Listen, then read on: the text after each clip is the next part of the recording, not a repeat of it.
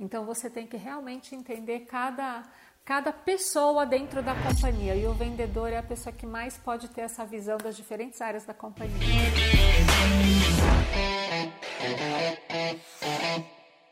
Sejam todos bem-vindos ao Carreira e Negócios com Paulo Martins. Hoje a gente tem a felicidade da companhia da Alessandra Antônio, uma profissional que a gente trabalhou junto por um período curto de tempo. E foi uma mentora em vários aspectos, principalmente na área comercial. Na época eu era eu estava exclusivamente com a parte técnica. E deixa eu só dar uma introdução rápida, né? Acho que o currículo da Alessandra é impressionante, mas deixa eu só fazer uma, uma recapitulação super rápida. A Alessandra é formada em Engenharia Química, ela tem um MBA tanto pela Universidade de São Paulo quanto pela Universidade de Toronto, né? É um MBA executivo. É, ela é gerente de conta sênior, com mais de 25 anos de experiência em multinacionais da indústria química. Ao longo da sua carreira, ela foi responsável por clientes nacionais, multinacionais, nos segmentos de mineração, couro, tintas e revestimentos, limpeza e cuidados domésticos, né? household, difícil traduzir, e, por último, com a linha de cosméticos e perfumaria. Né? Exato. Então, seja super bem-vinda, Alessandra. Obrigada, Paulo. Super obrigado pela, por estar aqui nesse teu canal, que já está começando super bem. E é um prazer, sim, nos reencontrarmos, né? E poder conversar com vocês. Perfeito. Eu, já, eu venho dizendo isso para vários amigos. Um dos objetivos do canal é reencontrar os amigos. Então, esse é um, é um objetivo grande, pessoal. É sempre um prazer poder estar aqui e bater um papo com pessoas que eu gosto, que eu admiro. E Alessandra, vamos começar com você contando um pouquinho da sua origem, um pouquinho como, como você veio e como é que você caiu em vendas, né? É, exatamente. Bom, eu como engenheira química, é, sempre imaginei que a minha, a minha carreira seria técnica, trabalhando em, em, plantas de produção, né? Então, eu comecei, sim, como engenheira de processo, uh, numa indústria, e, hum, e foi muito engraçado, porque é, não era uma indústria química exatamente, era uma produção de vidros, né? uhum. mas era um ambiente muito diferente do que eu imaginava, mas mesmo assim foi um desafio muito interessante.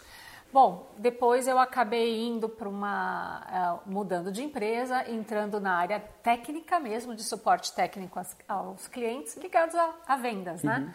E, e, muito rápido apareceu uma oportunidade de vendas e foi aí que eu comecei como vendas técnica. Né?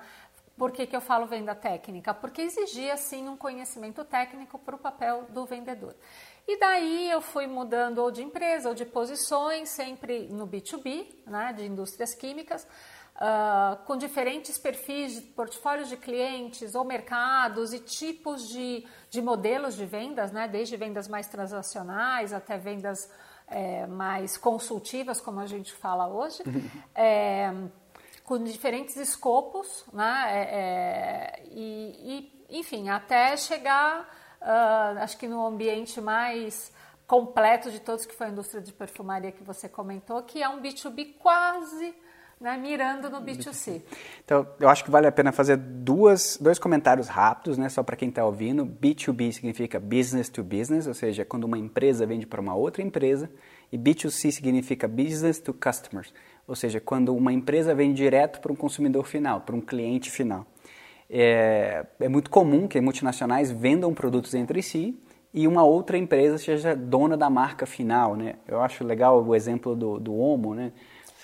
Você tem toda uma cadeia de grandes multinacionais e o consumidor final vê a marca Omo, mas são produtos de várias empresas para chegar naquele ponto. É, eu, acho, acho, eu acho legal a gente voltar rapidinho. Como é que era o ambiente da fábrica de, de vidros? Porque isso, em qual é. ano foi isso também? Eu acho que é importante mencionar. Bom, que ano que foi? Eu entrei, na verdade, como estagiária ainda, isso foi em 94. É, então, muita coisa mudou de lá para cá. Apesar de ter sido é, um ambiente fabril, que já era um ambiente muito mais dominado por homens, aquele era um ambiente fabril masculino ao extremo. Na fábrica que eu trabalhava não tinha nenhuma mulher, a não ser a secretária do diretor. Então, a entrada de uma engenheira era algo diferente. E o processo em si foi um processo diferente, porque uh, eles decidiram, existia uma vaga de engenheira de processo, engenheiro de processo, e uh, eles fizeram um processo seletivo, chegaram a quatro estagiários e não conseguiram definir entre os quatro estagiários, então colocaram os quatro estagiários para fazer estágio e ver quem era o melhor. Né? E só que não cabiam os quatro estagiários na, na mesma planta, então foi decidido fazer um rodízio entre os, os estagiários em diferentes plantas, né? Até aí ótimo, eu estava super empolgada, mas nesse rodízio depois eu percebi que não estavam considerando que eu passasse pela pela planta que era vaga, porque era um ambiente muito árido, né? Não existiam mulheres. Eu falei, mas espera aí, se a vaga é lá, é lá que eu tenho que passar. Então, acabei passando por lá e depois de quatro, cinco meses de estágio, cada um tinha o seu projeto, meu projeto foi escolhido, eu fui efetivada. Mas, apesar de, dessa dificuldade, eu tive companheiros que trabalharam junto uh, o tempo inteiro, outros engenheiros e gente de produção muito um, eles foram muito colaborativos, eles sempre acreditaram muito em mim, então eles facilitaram muito o meu trabalho. Apesar de inicialmente existir essa estranheza de uma única mulher, era uma planta que não tinha banheiro para mulheres, eu tinha que ir a outra fábrica para ir ao banheiro. É, foi muito colaborativo e eu trabalhei lá três anos, assumi uma equipe na época é, de, de operadores, uh, sempre muito ligada a áreas mais masculinas, como manutenção, etc. Mas o tempo inteiro eu me senti acolhida. Então, foi muito positivo. Não, isso é super importante, né? Você cria laços, mas também é importante entender que se você não tivesse se manifestado, se você Sim. não tivesse se imposto, buscado seu lugar, você não teria passado Sim. pela. não teria tido a possibilidade de ser efetivada no final, né? Eles imaginavam que talvez eu concordaria com o fato de realmente não ter nenhuma mulher, não vou me sentir bem. Mas não era para isso que eu estava ali, para me sentir bem, era para me provar como profissional. Então, realmente, eu tive que me posicionar e falar: eu quero estar tá lá, eu preciso estar tá lá, senão, como vão avaliar meu trabalho? É. É bem isso. E o ambiente, assim, não, não estou diminuindo o fato de que o ambiente de uma fábrica de vidros é hostil, mas isso não quer dizer que uma mulher não possa trabalhar, né? Não, muito pelo contrário. É, eu subi em cima dos fornos e uma temperatura ambiente muito alta e estava lá junto com o pessoal de manutenção e suja de graxa. Foram coisas que eu sempre gostei. Eu nunca tive é, é, nenhum tipo de aversão a esse tipo de coisa. Eu sempre curtia estar ali junto com todo mundo, fazendo tudo e aprendendo. Então, para mim, foi super, super válido. Perfeito, perfeito. É, bom, eu queria que você falasse um pouquinho agora sobre a, a função mesmo do gerente de contas. Eu, eu, no vídeo que eu gravei sobre isso, aliás, vai estar o link aqui na descrição ou num card aqui em cima a gente fala, eu falei um pouco sobre vendas consultivas, mas tem muito mais nesse mundo. Eu queria que você, que tem muito mais experiência que eu, comentasse como você enxerga a profissão de vendas ou gerente de contas. Bom, a gente fala o vendedor e às vezes o vendedor parece uma palavra né, meio feia, mas no fundo é isso que a gente faz. Eu acho que o conceito de gerente de contas traz algumas coisas a mais no sentido de responsabilidade pelo cliente, né? mas é vendas. E eu acho que o modelo de vendas ou consultivo ou transacional depende muito da linha de produtos e do cliente, e às vezes do momento do cliente. Dentro do mesmo cliente, você pode ter modelos de vendas diferentes, dependendo do produto, dependendo do caso, do vendedor. Né? Então, o vendedor, é, ele é sempre a pessoa que tem que, primeiramente, ler o cliente. Né? Então, uh, independente do modelo de vendas, independente do portfólio de produtos, independente da indústria, o vendedor, o gerente de contas é aquele que vai lá dentro para entender a dinâmica, entender a agenda, entender o que, que faz diferença dentro do processo de compra e venda né, do, do negócio entre as duas companhias. Se for simplesmente uma venda uh, onde o cliente já sabe o que ele quer, o cliente já sabe a especificação, já sabe o nome do produto e você vai simplesmente fazer uma transação, você tem que transformar isso em algo mais. Às vezes, uh, oferecendo outros produtos, por exemplo. Ou, se for uma venda extremamente técnica e consultiva, uh, você tem que mostrar para o cliente, muitas vezes, que não é só o comprador, mas é uma área de pesquisa e desenvolvimento, é uma área de marketing. Onde está o valor do que você está fazendo como vendedor? Qual é a proposta? Todo o serviço que você põe por trás. Então, essa conexão e esse entendimento uh, do que o seu cliente precisa é o principal papel do vendedor. o vendedor vai finalizar com a venda, lógico, né? Não hum. adianta fazer todo esse processo e, não chegar no ponto alto que é a venda. Mas é, você tem um, né, um modelo mais transacional, mais consultivo, de forma nenhuma diminui o entendimento e o conhecimento do vendedor. Né?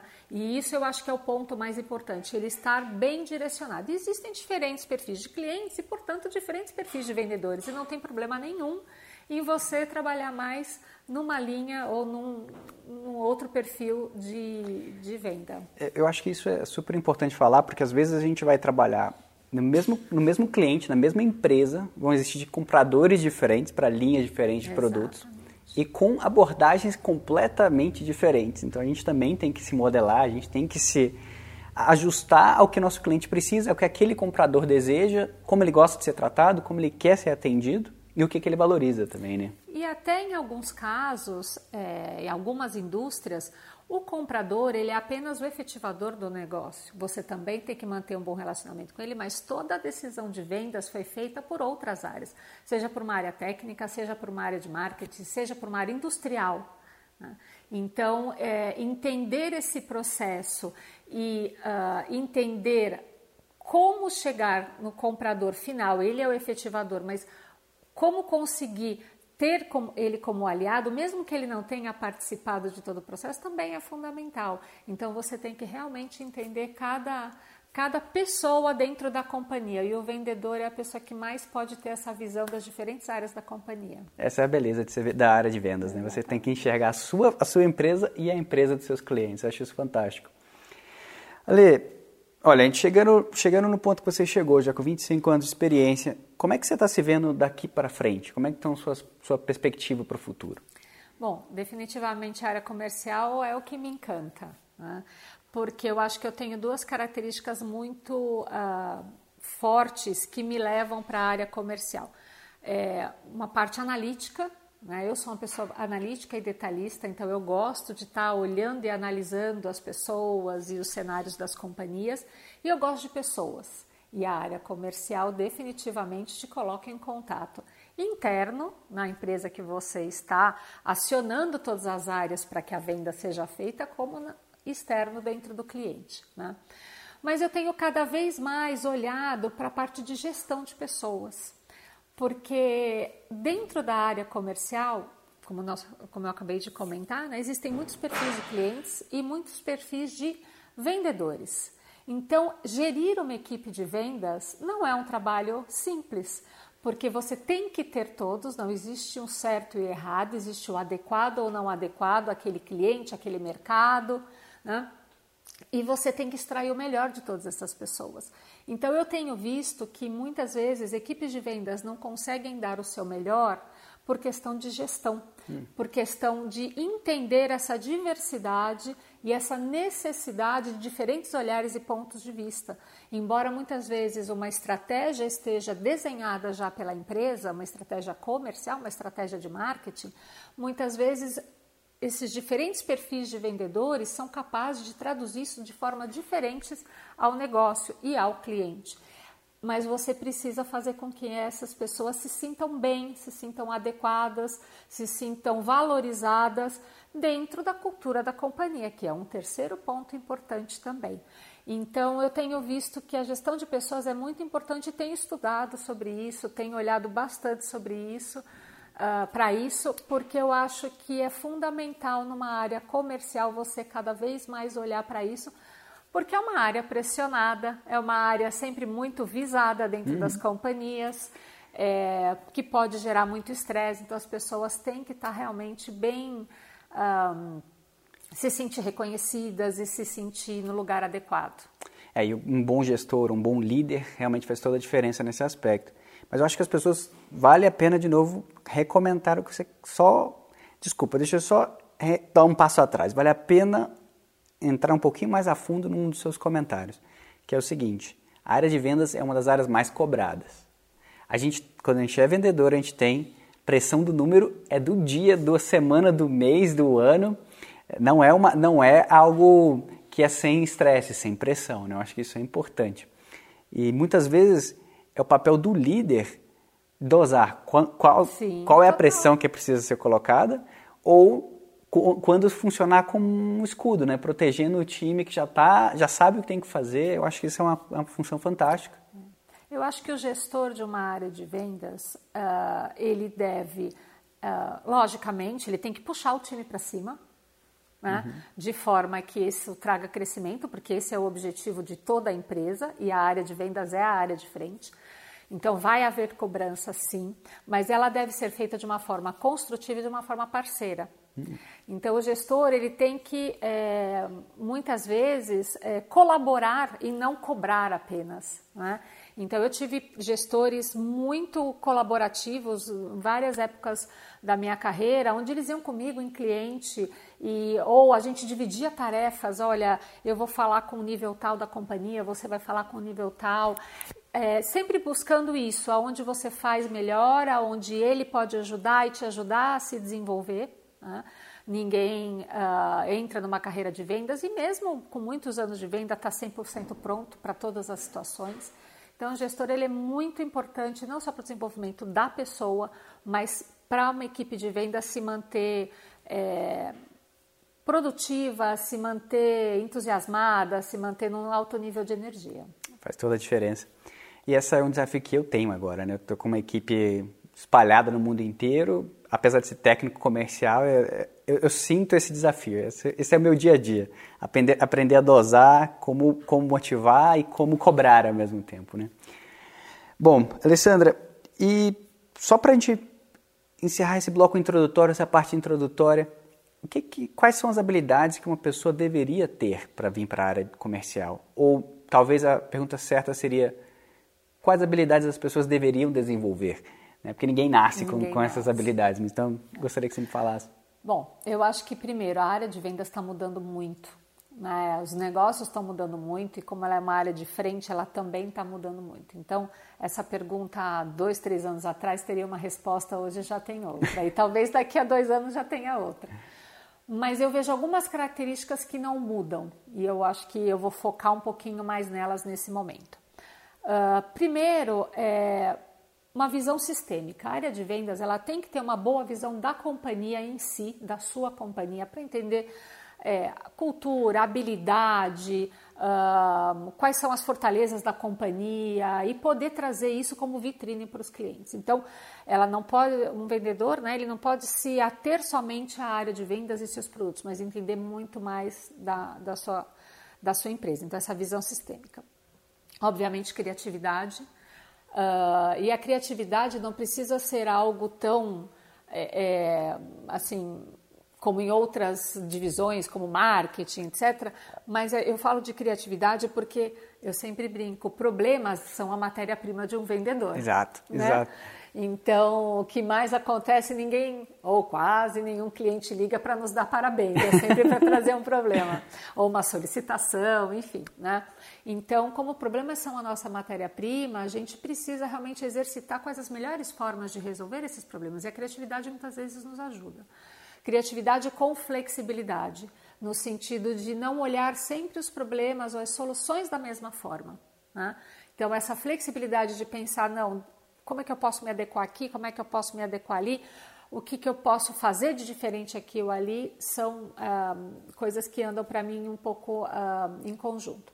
Resiliência, porque né, ah, o vendedor toma muito não, né? o cenário é competitivo, Uh, quando você está numa multinacional, você tem outras multinacionais tão boas quanto, uh, com, comparativamente, né, sendo comparadas com você. Então, é, a resiliência é algo que te faz uh, aprender e voltar né, é, ao mesmo ponto, mas sempre trazendo algo melhor e sempre trazendo algo adicional. E mais algumas coisas é, um pouco mais atuais, digamos assim. Então, hoje existem é, metodologias que ajudam, né? Priorização de, de, de problemas, um, por exemplo, toda a parte de inteligência artificial, uh, tecnologias digitais, de vendas. Então, no geral, está um pouco mais, uh, eu não vou dizer atualizado, mas entender aonde você pode buscar informação e entender é, como fazer as coisas de uma forma diferente. Então, talvez o que resume um pouco isso seria a curiosidade, a proatividade, né? é, mais do que entender, ter um conhecimento específico de uma ferramenta, mas se você tem a proatividade, a iniciativa de ir atrás e buscar esse conhecimento, você terá seguramente. Acho que esses são os principais conceitos. Então vamos lá, só recapitulando. É, a criatividade, flexibilidade, flexibilidade resiliência, e a resiliência. E uma visão sistêmica. E a visão sistêmica. Eu acho, especialmente quando alguém consegue integrar a visão sistêmica com a criatividade, ele consegue adaptar um pouco os processos, que às vezes são um pouco rígidos, trazer um caminho diferente. É isso. É, eu acho isso fantástico. Ale, muitíssimo obrigado pelas primeiras perguntas. Eu achei as respostas ótimas. Vamos passar para as perguntas do que o Centro Acadêmico de Química preparou para a gente? Vamos. Perfeito. Bom, primeiro, deixa eu agradecer ao Centro Acadêmico de Química, especialmente a Isabela, que tem sido meu ponto de contato no, no Centro Acadêmico da UFLA, né? E ela preparou essa lista junto com o apoio dos outros membros. Eu achei muito bom, muito proativo. Então, muito obrigado, Isabela. Muito obrigado, Centro Acadêmico de Química. E a primeira pergunta é: como começar a trabalhar a autoconfiança, segurança, posicionamento? Bom, é, não é simples estando na faculdade versus o mundo uh, vou falar corporativo, mas né, o mundo profissional, porque são mundos muito diferentes. Mas uma coisa que eu acho que a pessoa tem que pensar é quais são os desafios que ela já pessoalmente é, vivenciou para estar tá nesse curso, para estar tá nessa faculdade. Então, ela pode não ter uma confiança, uma segurança corporativa, né, empresarial ou profissional, mas como pessoa ela tem com certeza ela tem uma história, ela sabe de onde ela veio o que, que ela superou. Então eu acho que aí eu começo, pensando nesses desafios, pensando em o que, o que já foi feito, né? E eu acho que isso é fundamental para que ela pense, bom, se na minha vida pessoal até agora eu já consegui fazer isso, às vezes é, mudar de cidade, estudar fora e ou alguns desafios que são exemplos de, né, de, de, situações que a gente vem a viver no mundo profissional já é um começo. Né? Então, começa por aí. Lógico que se você puder ir se preparando além da vida acadêmica, né, do, do curso em si, com cursos de uh, atualização, de um, desde gestão de pessoas ou até cursos técnicos né, uhum. mais específicos de associações, o quanto você puder enriquecer o seu currículo né, academicamente, também vai te ajudar. Mas eu não diria que se preocupe tanto com eu conheço o sistema X, sistema Y, porque cada empresa tem o seu sistema e isso alguém vai poder te treinar. E você, com as suas habilidades, vai poder aprender. Né? Mas a parte comportamental eu diria que é uma coisa também a se dar atenção. Né? Como você é, pode reagir nas situações inusitadas, nas dificuldades, uma, nos desafios profissionais, como se portar.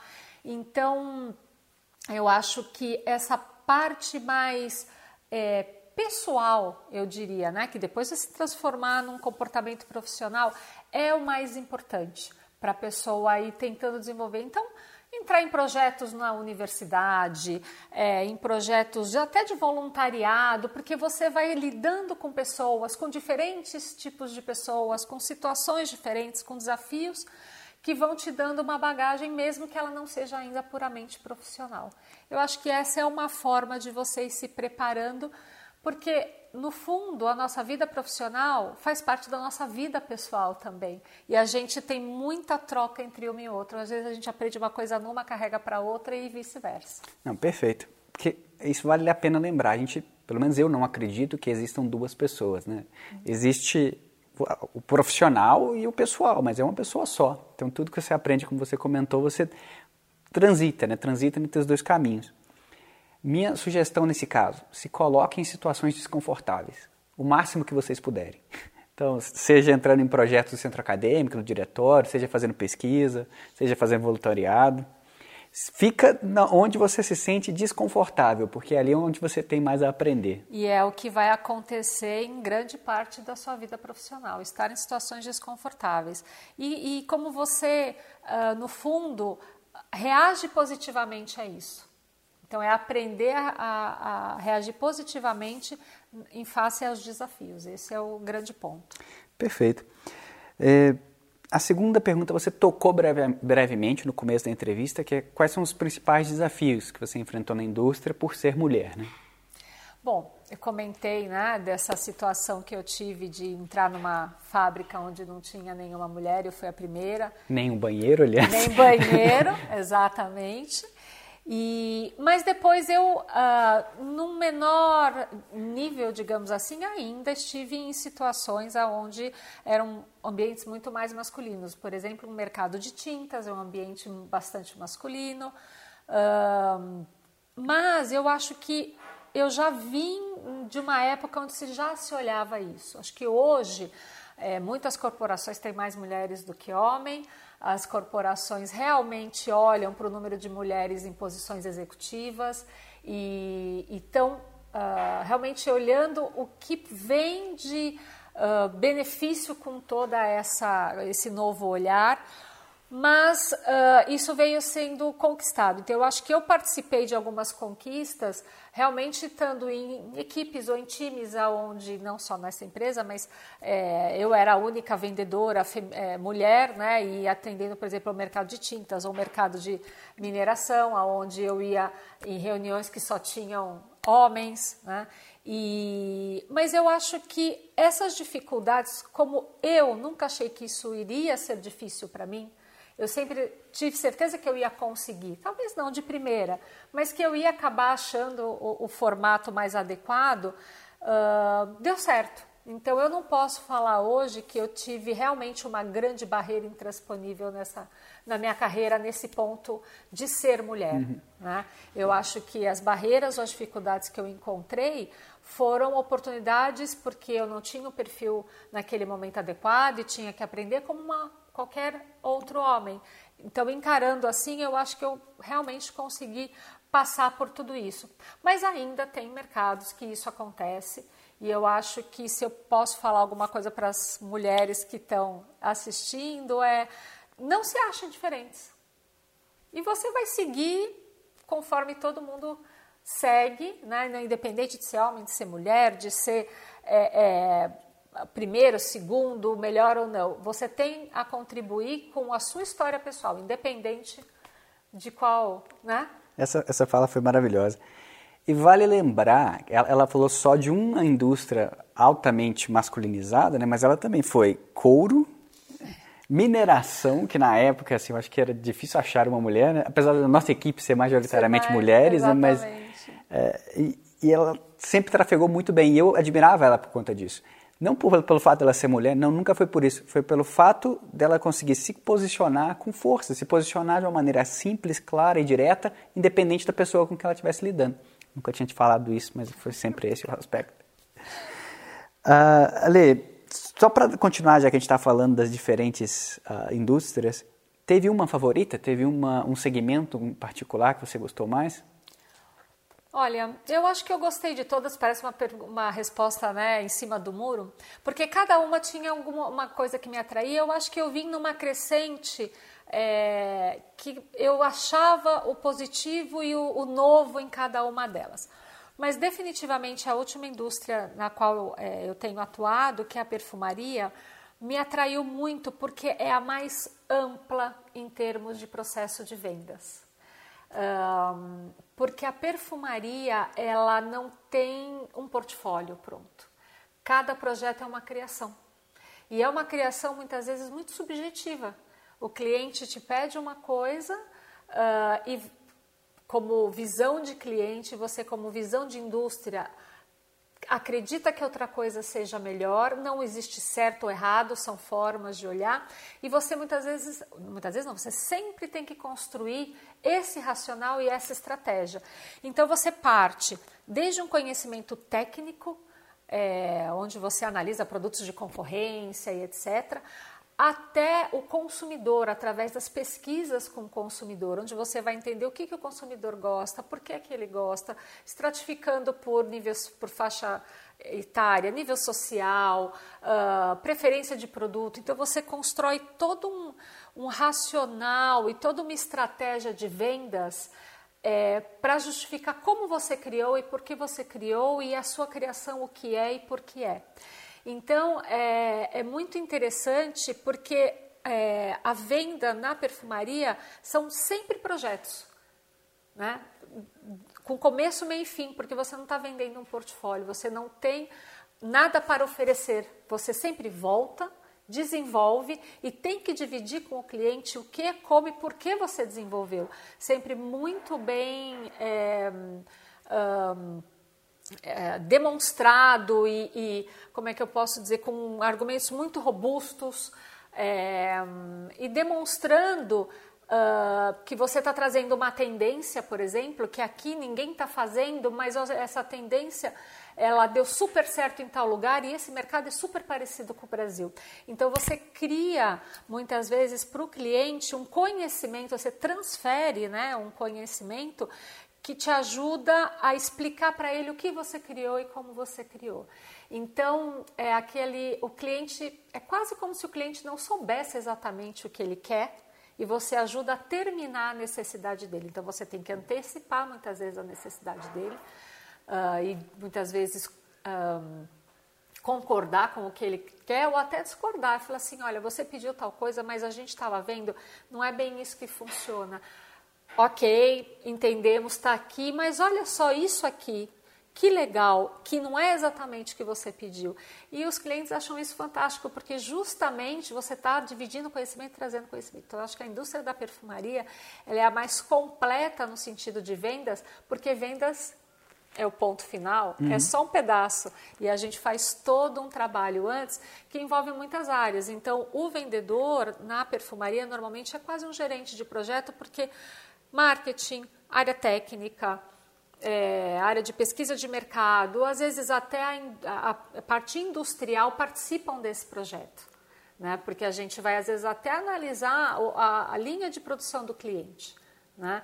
E, então eu acho que a indústria que mais um, me fez ver esse todo, ter essa visão sistêmica entender como ela é importante até em outras indústrias porque você sempre vai poder transferindo conhecimento para o cliente, ser alguém diferente, ser a primeira opção desse cliente. Não, perfeito. Agora eu tenho que me juntar na, com a audiência agora, porque essa é uma única indústria que você trabalhou que eu não conheço nada, né? Então, beleza. Deixa eu te fazer algumas perguntas sobre ela, sobre perfumaria em si. Você vendia insumos para perfumarias e esses eram insumos para grandes indústrias que iam para fazer produtos de limpeza doméstica? O que, que eram as aplicações? Então tá, é, é bem comum essa nomenclatura não está muito clara, né? Então quando a gente fala que trabalha numa casa de fragrâncias, muita gente acha que é vender, né? Que vende, vende o perfume pronto, aquele hum. que a gente usa. Hum. Não. A fragrância é o termo para o perfume, né? A fragrância que vai dentro do produto final, dentro do shampoo, dentro do perfume, uhum. dentro do carro produto. Novo. O cheirinho limpeza, de carro novo ali. É, dentro do. Uh, que mais? De, do lava-roupa, do. Enfim, todos os produtos que são perfumados têm uma fragrância ali dentro. Né? Então, a indústria que eu trabalhava era a indústria que criava essas fragrâncias né? e vai dentro dos produtos finais. Existem todas essas aplicações e diferentes necessidades né? para cada uma dessas categorias que a gente chama. Né? Mas uh, são indústrias que também, é, vamos dizer assim, historicamente cresceram fazendo as suas próprias matérias-primas. Então, elas também fazem a sua própria matéria-prima, sintetizam a sua própria matéria-prima e com essas matérias-primas ela cria essas fragrâncias. Então é uma indústria muito integrada. Muitos ingredientes, como a gente chama, é, são criados uh, para complementar o portfólio de matérias-primas para poder criar fragrâncias diferenciadas. Então, é uma indústria que tem as duas coisas, né? E que vai fornecer para quem usa a fragrância dentro dos seus produtos. Perfeito. Bom, a gente já conseguiu entender novamente o que a gente estava dizendo como as, as grandes empresas estão integradas. Né? Você tem uma empresa especializada em desenvolver a fragrância, a essência para dar o perfume de um produto final que pode ser de, de, das mais diferentes aplicações. Né? Isso eu acho isso eu acho muito legal e às vezes, pelo menos quando eu estava na faculdade, eu não tinha a menor ideia não, de que essa era um potencial verdade. trabalho para a gente.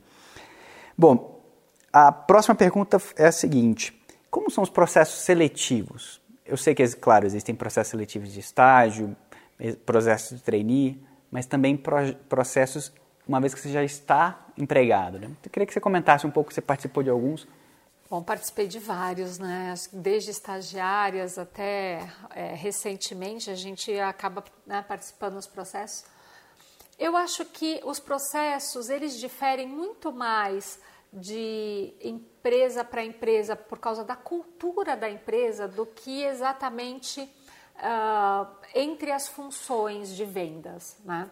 Então, existem empresas que acreditam que o profissional de vendas tem que ter o perfil X ou Y e colocam etapas dentro do processo seletivo, mas buscando esse tipo de, de habilidade, né? E inicialmente, no começo de carreira, eu participava, não sei se é porque era moda na época, muita dinâmica de grupo. Uhum. Né? Hoje em dia é algo que já não se usa tanto dinâmica de grupo, né? pelo menos em posições é, é, de área de vendas, que não sejam estágio, né? eu acho que já não se usa tanto. Mas eu acho que o que se busca nos processos seletivos hoje, definitivamente, é entender é, a pessoa e como ela se comporta ou se comportaria dentro daquela função e do ambiente corporativo. É lógico que um processo seletivo ele é curto, ele é pequeno, próximo né, da pessoa e, e, poder analisar esse tipo de, de comportamento, de perfil, enfim. Mas de qualquer maneira, eu acho que os processos sempre buscam isso. Né?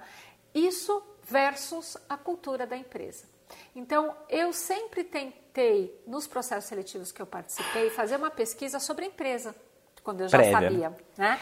Porque da cultura da empresa, do que você consegue entender da cultura da empresa, é que você vai entender um pouquinho melhor, talvez, o que eles estão esperando do profissional que vai entrar.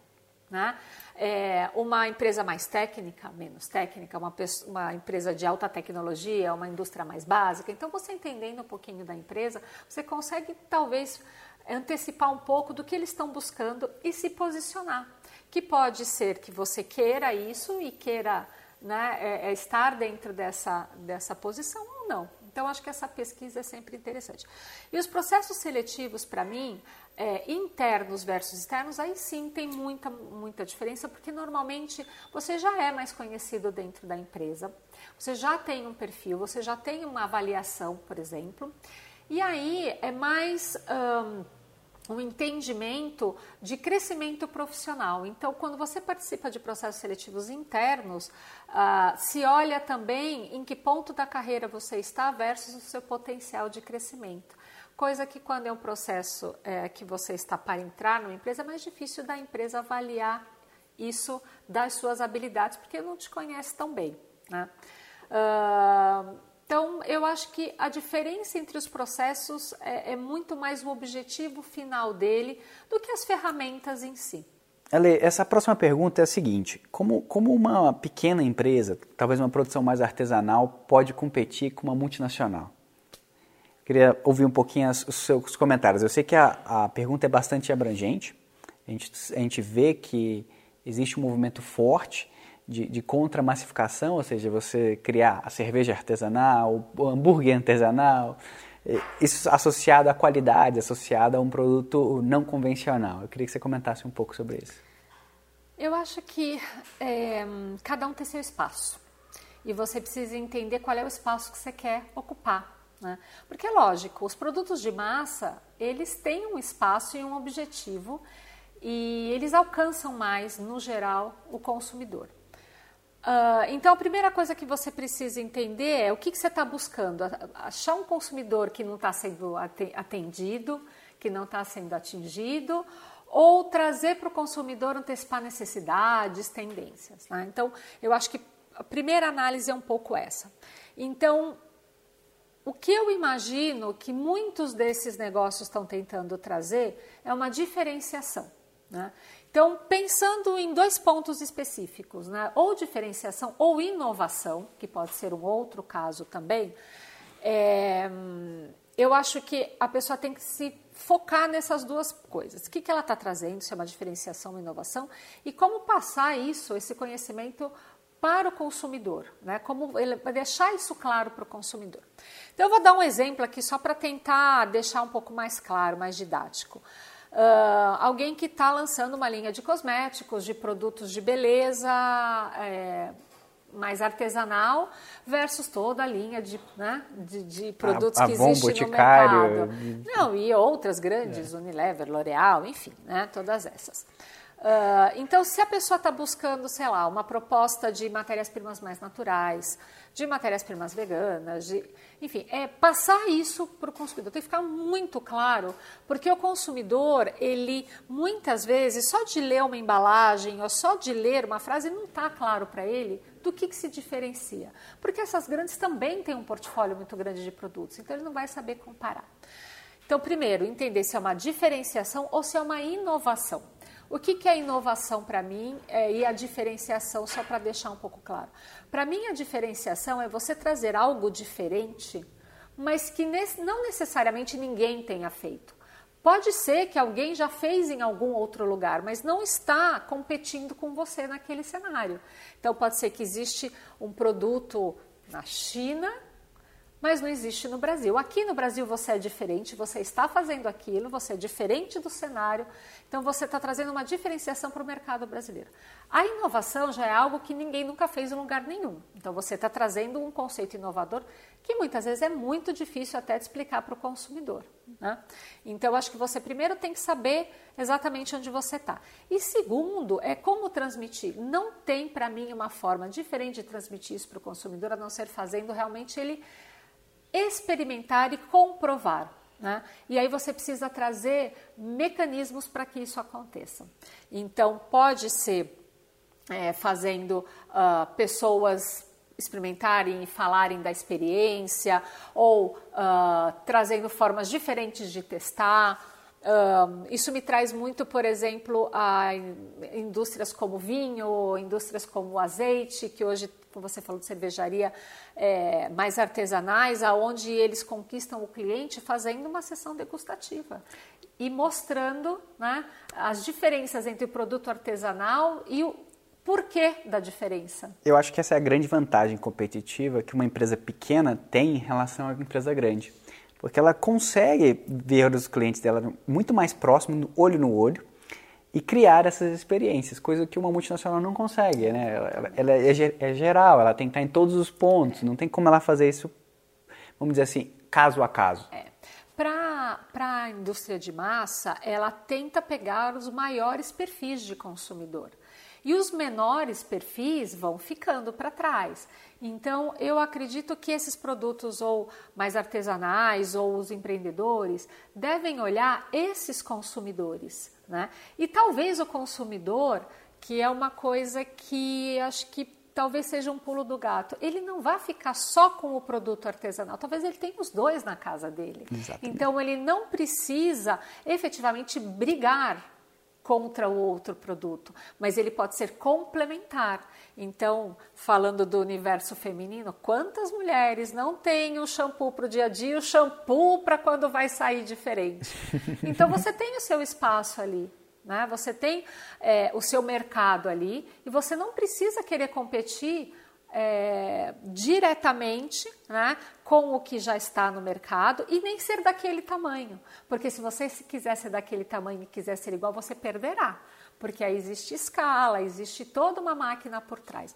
Então eu acho que a experiência para demonstrar que você está querendo um objetivo um pouco diferente ou mais inovador e trazer uma coisa diferente ou inovadora para o consumidor e que ele não precisa abandonar o que ele já tem e já conhece, porque são empresas muitas vezes de qualidade, que têm um histórico, é, você sai um pouco da briga para convivência e todo mundo tem seu espaço. Briga nunca é uma coisa boa. Por mais que você acha que às vezes é melhor botar o conflito e dizer que você é melhor por isso, por isso, isso nem sempre é bom. A percepção nunca é melhor, né? Quando você mostra que, você, que existe um espaço para o seu produto, é sempre melhor, sempre mais bem visto. Perfeito, Ale. É, agora eu queria bater um papo com você um pouco mais livre, porque eu não posso deixar de aproveitar a sua experiência de vendas. Né? Então eu queria bater um papo sobre três assuntos. Um, técnicas de vendas que você mais usa ou como você as entende. É, como você lida com pessoas difíceis e com clientes difíceis, que eu acho que todo vendedor passa por isso. E a terceira seria os desafios e as oportunidades de, uma, de vir para a área comercial. Né? Bom, eu acho que as técnicas de vendas é um pouquinho do que a gente falou né, um tempo, há uns minutos atrás, de realmente entender o que, que o cliente precisa e o que, que o cliente está buscando. Né? Então, se ele está buscando realmente naquele momento uma, uma venda mais transacional, mais simples, é não ir contra aquilo, né? Porque às vezes você pode estar uh, estressando a relação com o cliente num, uhum. num, ponto que não é necessário e deixando e gastando energia e deixando um espaço aberto para uma outra oportunidade onde você vai poder desenvolver outras, outros assuntos, outros fo, outro foco e outras formas de trabalhar. Então, eu acho que a técnica é, Qualquer uma se baseia em entender o cliente, ler o cliente. Né? E muitas vezes o cliente não só é aquele que te visita, que te é, atende, né, que você visita. É muitas vezes mais gente. Então, quanto mais gente você puder ter de contato dentro da empresa para ler a empresa e ler o que está por trás, porque às vezes um exemplo, o comprador te diz algo, mas quando você visita uma área técnica, você tem uma informação adicional. Né? Adicional, você entende um pouco mais o cenário quando você visita uma área industrial, porque às vezes nem todas as informações chegam para uma área técnica ou para um comprador. Então, eu acho que essa leitura da empresa como um todo é, é, é uma técnica de vendas no sentido de uhum. entender o cenário. Né? Uh, e aí você vai realmente tentando, entendendo e lendo esse cliente, tentando usar abordagens diferentes. Então, existem clientes, né, eu falo clientes nas diferentes áreas do, do uh, de, de, uma companhia, mais abertos e que você pode sentar numa primeira reunião e bater papo.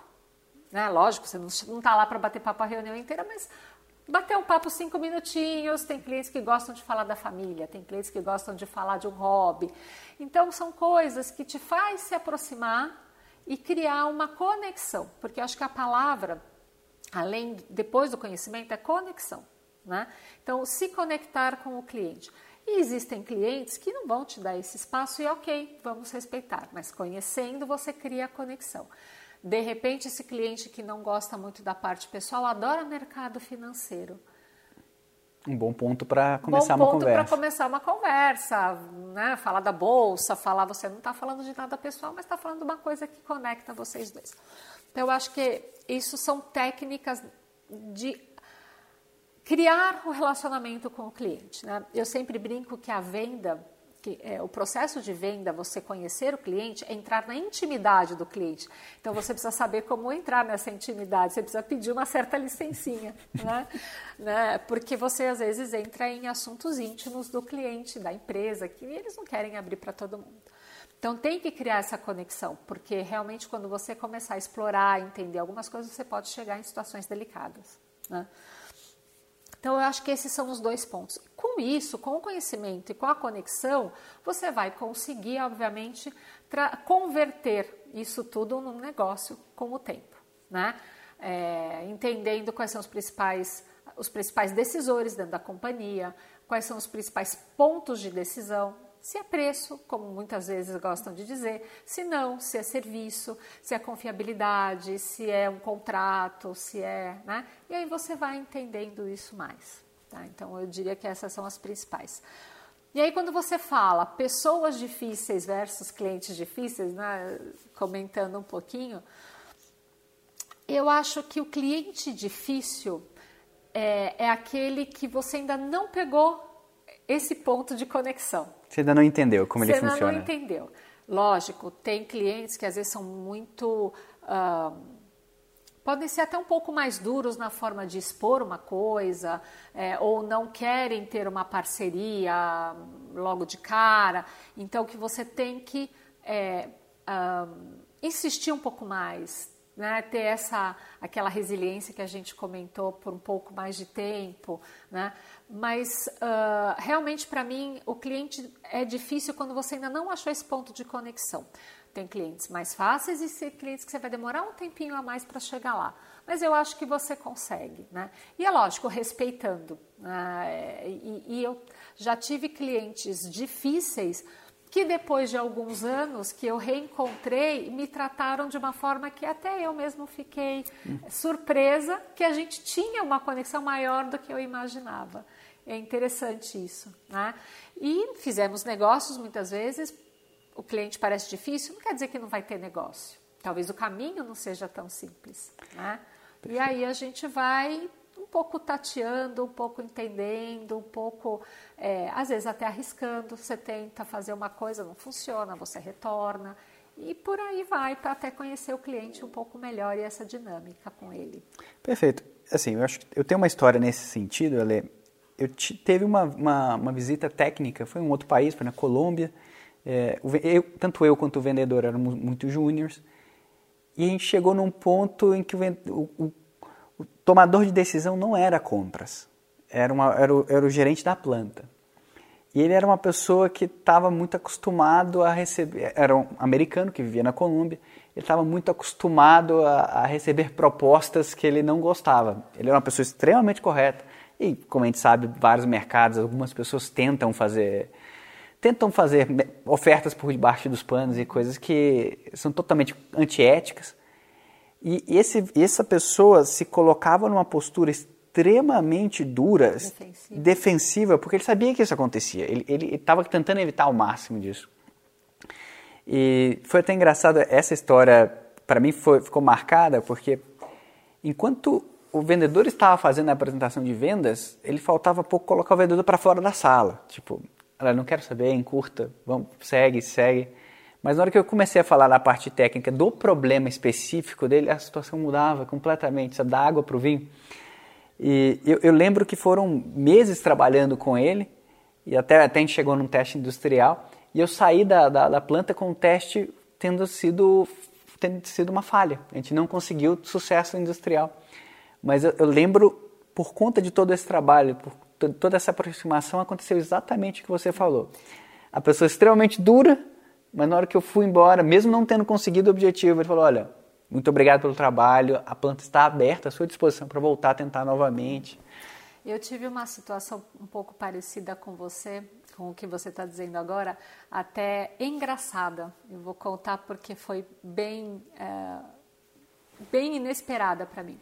Fui fazer uma visita num cliente é, que nunca tinha sido visitado pela empresa, e fui eu e uma gerente técnica. E quando chegamos lá, o diretor técnico olhou para a gente e falou assim: Eu não quero falar com vocês. Eu já liguei para a empresa de vocês muitas vezes, ninguém nunca me atendeu. Oh. E agora vocês vêm aqui. eu olhei para a cara da gerente técnica, respirei fundo e falei: Isso eu tenho toda a razão. Se eu fosse o senhor, eu acho que eu também não me atenderia. Só que eu tenho só uma coisa para lhe dizer: a gente não atendia antes porque a gente não tinha pessoas. Né? A empresa não tinha uma pessoa para vir lhe visitar. E eu lhe entendo a, a, sua frustração. O que eu posso lhe dizer hoje é que eu vou ser a pessoa que vou lhe atender se o senhor quiser. Se o senhor não quiser, eu não lhe atendo. E aí ele se desarmou. E aí a gente começou uma conversa técnica. Uh, e realmente eu deixei que a área, a área técnica fosse a protagonista, né? E através de testes e amostras e etc., depois de um tempo a gente começou a vender lá. Então eu acho que por isso que eu falo, é, que eu falei, né, que a conexão, entender onde você se conecta com o cliente, ele era difícil, era, mas como que a gente tira esse foco? Onde a gente, porque a dificuldade vem de uma barreira. Da onde a gente tira essa barreira? E foi, mas foi muito interessante porque ele chegou até é, é, é, a não se sentar na mesa, falar isso em pé para gente. Estava né? tão incomodada, tipo, vou te atender do lado de fora da empresa. Mais ou menos. Mas eu acho que a principal ponto que você comentou na, su, na sua abordagem foi você assumiu o erro. Sim. Você, se você entendeu, olha, não é culpa sua, é culpa da minha empresa. Me desculpe por isso, mas eu estou aqui para tentar resolver. E eu posso fazer isso. Eu acho que essa é a principal ação que a gente deve tomar frente a um problema, frente a um problema histórico. Entender que a gente tem responsabilidade, mesmo não sendo a gente que estava na frente. E, como você falou, isso desarma o, é. o ponto negativo. Coloca a pessoa numa posição em que ele seria incoerente se ele não, não, não, não, conversasse com você. E dei o direito a ele de não querer ser atendido. Ele, como cliente, tem esse direito, mas era uma nova oportunidade. E a gente deixa à vontade. E isso acontece, às vezes, do cliente voltar depois de um tempo e falar: olha, pensando bem, eu estou com uma dificuldade, será que você pode me ajudar? Eu tenho uma, uma oportunidade que, de repente, você consegue me ajudar. E aí a gente vai criando essa conexão, em, às vezes, num num objetivo secundário para a gente, que é primário para o cliente, acontece. É, perfeito. Ale, só, só para continuar aqui, quais seriam os desafios e oportunidades para a área, comerci área comercial? Acho que desafios a gente acabou de falar alguns, mas para alguém que quer vir para essa área, como, como são as oportunidades? Olha, eu acho que a, a, eu acredito que a área comercial ela traz oportunidades de muito conhecimento, de conhecimento de vários mercados, de conhecimento de várias indústrias. Então, eu acho que é, a pessoa que, que vem para a área comercial, ela vai ter essa oportunidade de ter muitos pontos de vista e de até escolher né? Então, a área comercial, ela conhecendo, uh, principalmente se ela estiver numa empresa que tem vários mercados sendo atendidos, ela pode transitar entre vários mercados, né? como eu acabei transitando em muitos mercados dentro de uma mesma empresa, é, porque o que une a área comercial são esses pontos de, entre perfil e desafios. E a linha de produtos e a indústria acaba sendo algo que você vai aprender. Né? Então, é, existe muita oportunidade de você horizontalmente transitar na área comercial. Também existe oportunidade é, vertical. Por quê? Porque conhecendo, tendo uma visão sistêmica da empresa, conhecendo os processos, conhecendo, é, é, se envolvendo mais na empresa, você pode sim se a empresa tiver essa cultura, mudar de área completamente. Você pode ir para uma área de compras dentro da sua empresa, você pode ir para uma área supply chain, você pode ir para uma área de vendas interna, você pode é, é, atuar em outras áreas porque você já tem o conhecimento do cliente e traz essa visão de fora que todas as áreas, no fundo, estão trabalhando para o cliente. Então, você é uma pessoa que pode um, trazer essa visão do que para que, que, o que, que eles estão fazendo, para que, que eles estão fazendo aquilo. Né? Então, eu acho que a área comercial ela traz muita é, é, flexibilidade dentro das empresas e, e o vendedor, né, que eu sempre brinco, é alguém que tem que ter jogo de cintura. Então, se ele tem jogo de cintura para lidar com tantos clientes diferentes, ele vai ter jogo de cintura para lidar com áreas diferentes internamente. Então, eu acho que as oportunidades estão tanto horizontalmente entre indústrias como verticalmente dentro das companhias. Né? E chegando também é, em postos de gestão, lidando com pessoas, porque eu acho que é a área que mais lida com pessoas, né? Uhum. externo e internamente. Alessandra, em termos de. Uma coisa que eu brinquei no primeiro vídeo, eu falei que o profissional de vendas é o que tem portas abertas em todas as indústrias. Eu estou tentando lembrar, desde que eu gravei esse vídeo, eu nunca consegui achar uma indústria que não tinha um profissional de vendas. Olha, eu também estou pensando aqui. Sempre preciso alguém lidando com a área comercial. Então, para quem está buscando inserção no mercado, ter, desenvolver essas habilidades é, é, um bom caminho. Sim, totalmente. É. E nesse sentido, é, já encaminhando para o encerramento, e baseado na sua história, eu queria saber qual seria o seu, qual seria o seu conselho para quem está ainda na faculdade ou né, começando a carreira? Bom, eu acho que a pessoa que quer entrar na área comercial é, tem que ter essas características que a gente comentou, mas eu acho que ele deve é, sempre ter a, aquela sensação de que tem mais a aprender. Porque o vendedor, ou ele tem mais a aprender sobre produto, ou mais sobre cliente, ou mais sobre indústria, ele nunca vai ter o domínio total daquilo que ele está fazendo. Então a pessoa é a história do estar desconfortável, ele nunca uhum. vai estar 100% confortável. Então, é, acostume-se a ficar desconfortável e acostume-se a buscar sempre isso que vai teoricamente te trazer um pouco mais de conhecimento e conforto, mas no fundo é aquele, aquela frase de quanto mais eu sei, menos eu sei. Não, o contrário, né? Mais sei que menos sei. Exatamente. Exatamente, desculpa. Mas uh, porque realmente a gente vai aprendendo. E por lidar tanto com clientes diferentes, com pessoas, né? Às vezes você é, cuida do mesmo cliente, da mesma companhia por anos a fio, mas o comprador muda, a pessoa de, de área técnica muda. Então, são pessoas, pessoas diferentes que vão trazendo né, é, é, formas diferentes de se relacionar com você. É, isso traz uma, uma, uma experiência é, é, de, de pessoas muito legal. Então, se a pessoa realmente quer é, trabalhar numa área de vendas e se acha tímida ou se acha Trabalhe nessas eh, skills de comunicação, de relacionamento, porque isso é grande parte da área comercial. De verdade, muitas outras coisas você, né, ele vai aprender a parte técnica, a parte é, operacional de uma área comercial, né, de fazer um preço, de fazer uma estratégia de cliente, isso a gente vai aprendendo.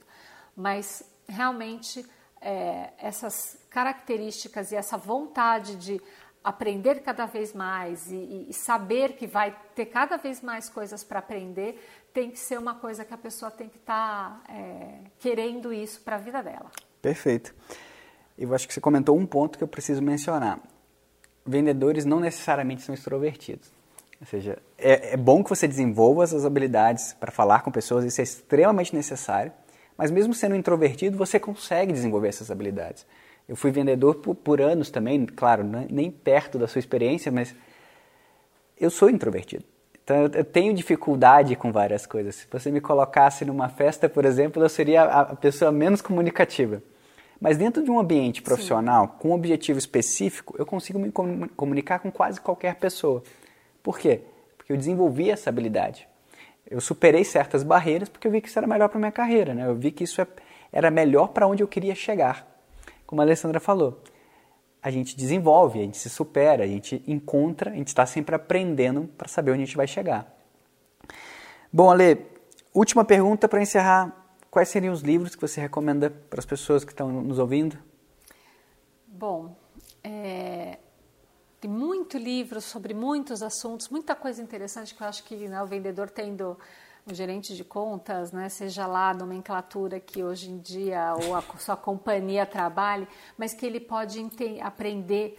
Mas eu voltei e fiquei pensando quais foram os que lá no começo me deram dicas muito interessantes que eu acho que eu chamaria de clássicos, que nunca saem de moda. Acho que às, às vezes a nomenclatura tem um, um, uma, um nome mais moderno tal, mas os conceitos são ainda totalmente válidos.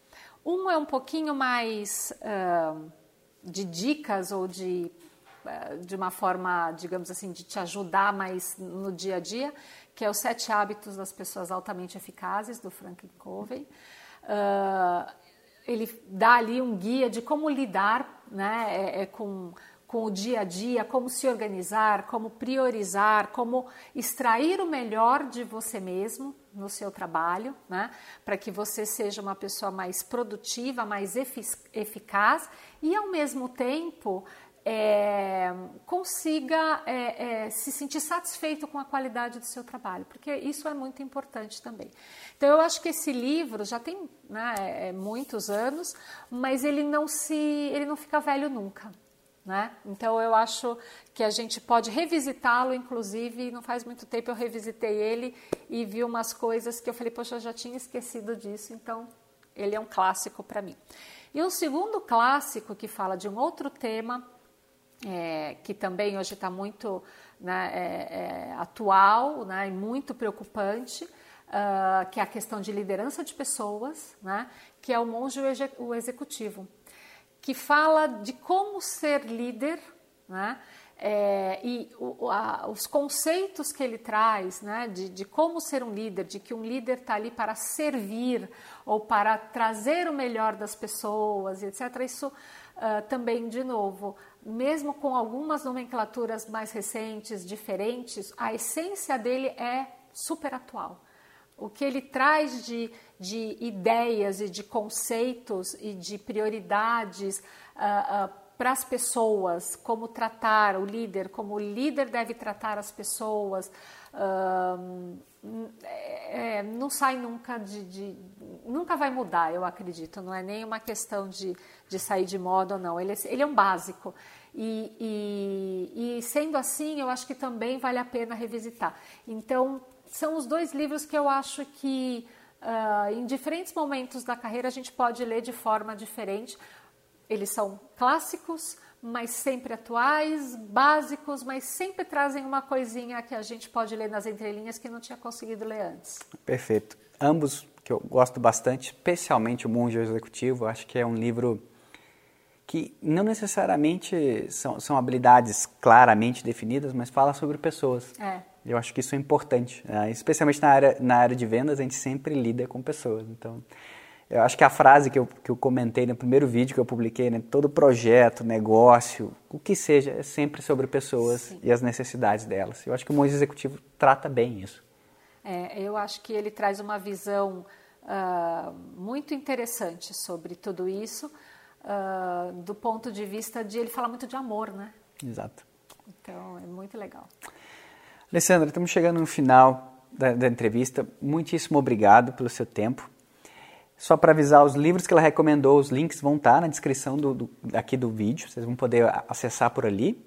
E eu espero ter você outras vezes aqui no canal. Ah, obrigada, Paula, foi ótimo, adorei a nossa conversa, nosso bate-papo. É, sempre que eu puder ajudar em alguma coisa, estou disponível. É, eu acho que esse tipo de bate-papo só ajuda todo mundo. Eu acho que é super gostoso a gente dividir experiência e dividir é, esses temas que estão, enfim, não saem nunca da, né, do nosso radar no dia a dia profissional. Perfeito. Pessoal, esse foi mais um vídeo Carreira e Negócios com Paulo Martins. Se lembrem, por favor, de se inscreverem no, no canal e ativar as notificações e a gente se vê no próximo vídeo.